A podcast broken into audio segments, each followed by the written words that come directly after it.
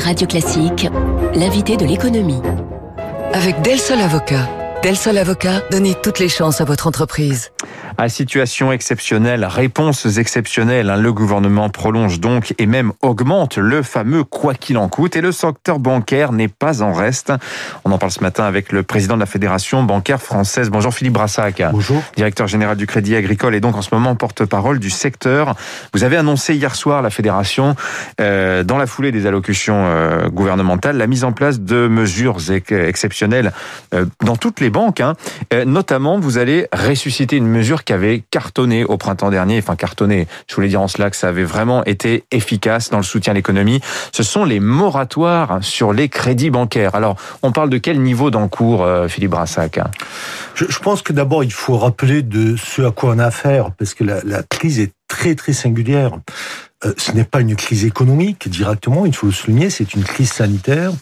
C'est les deux en fait. Hein. C'est d'abord une crise sanitaire, ouais. c'est très important parce que c'est cette crise sanitaire qui impacte mécaniquement l'économie et c'est la raison pour laquelle la stratégie publique, ce n'est pas d'aller corriger des faiblesses de l'économie, mais de transporter l'économie, la sauvegarder d'avant-crise à après-crise et quoi qu'il en coûte, comme le gouvernement euh, l'a annoncé. Et je voudrais souligner que ça marche.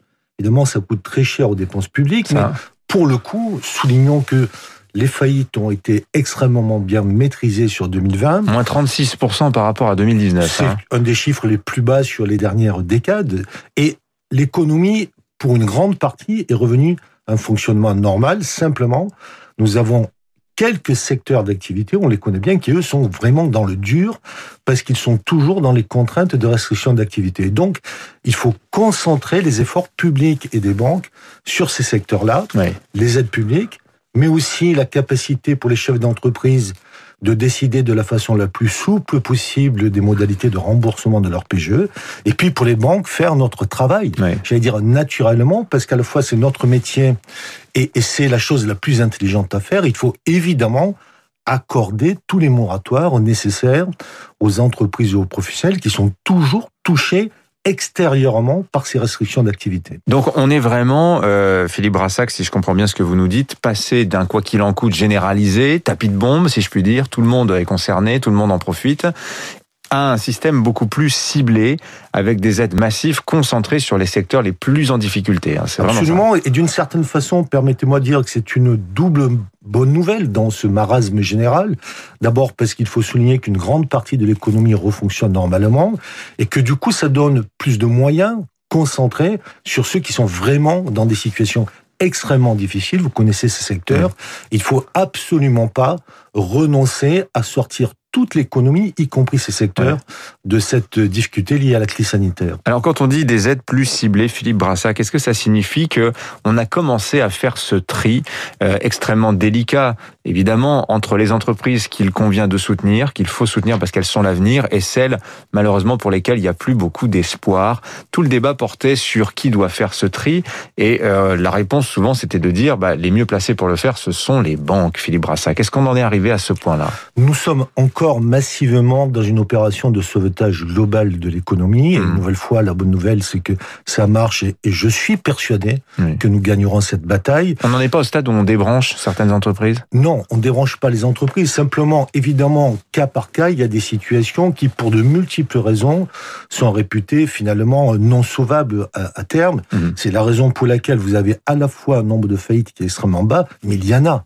Et, et, donc, dans la vraie vie, dans la microéconomie, vous avez ce type de situation mmh. qui apparaît d'ores et déjà. Mais au, au, fond, trier ceux qui ne pourraient vraiment pas survivre de ceux qu'il faut sauver n'est pas réellement la priorité de l'instant. Il faut que nous réussissions ce portage gigantesque et je pense réellement que nous le réussirons. Mmh.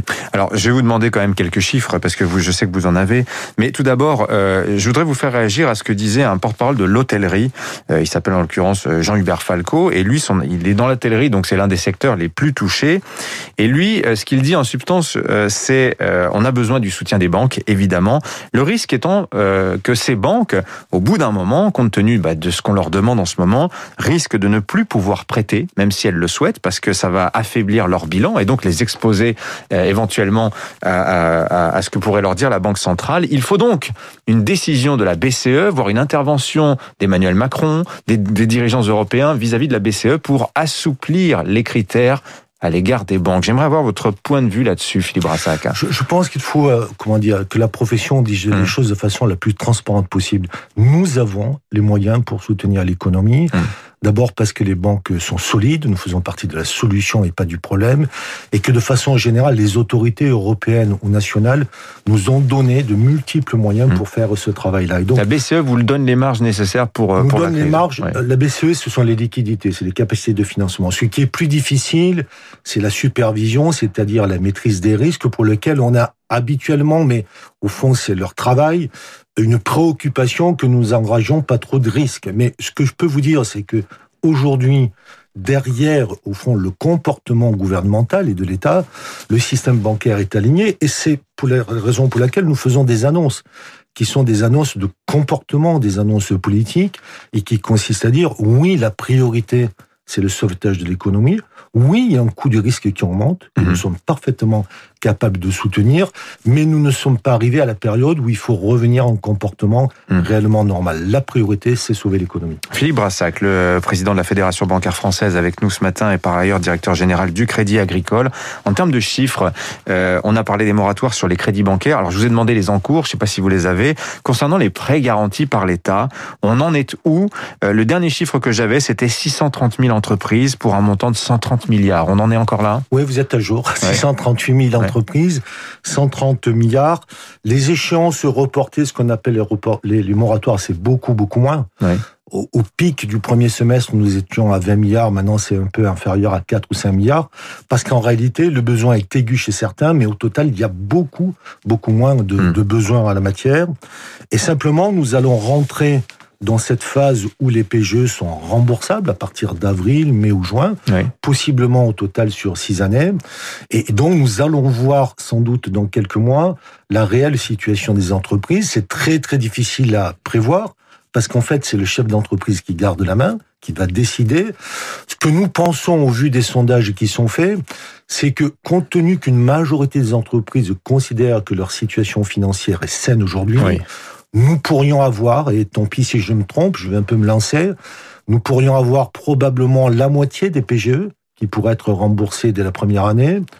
Au total, les trois quarts en deux ans. Et puis à l'autre extrémité du curseur, probablement, on estime entre 5 et 10 les entreprises qui, aujourd'hui, à cet instant, pensent que ce sera difficile Ouais. pour elles, in fine, de rembourser les PGE. Donc 5 à 10 de PGE avec un risque de défaut plus ou moins important. C'est un peu plus hein, que l'estimation gouvernementale. Ça ferait aller entre 6 et 13 milliards. Le, si le chiffre précis, c'est sont bons. 6. Le- Ouais. Mais bon, il y a, il y a Ouais. beaucoup d'aléas là-dessus, mais Hmm. il faut en même temps le Ouais. rapporter ce qu'il est. Enfin, c'est très loin quand même, Philippe Brassac, je le dis, euh, du scénario d'un défaut généralisé qui est brandi par certains quand même. Là. Mais, mais je, enfin, pardon de, de comment dire, d'insulter le pessimisme, mais, mais on, on a parlé l'année dernière sans arrêt du mur de faillite en septembre. Il n'a pas eu lieu, ni en octobre, ni en novembre, ni en décembre. Il n'aura pas lieu.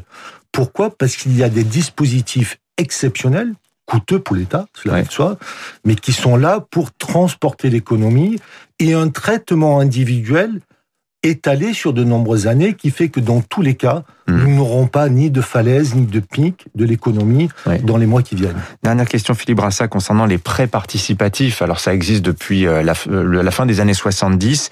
En gros, c'est un prêt qui vous, qui pratiquement, ce sont des fonds propres, hein, sauf que vous n'entrez pas au capital des entreprises. Je lis partout que les banques, elles, sont prêtes à y aller, mais pas les fonds d'investissement, pas les autres bailleurs.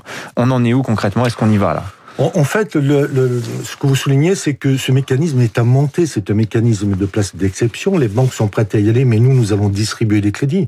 Il faut que de l'autre côté, vous ayez des investisseurs apportant l'épargne collective pour Mhm. financer cela. Et donc, la limite aujourd'hui que vous soulignez, c'est plutôt une limite dans le temps nécessaire à la construction.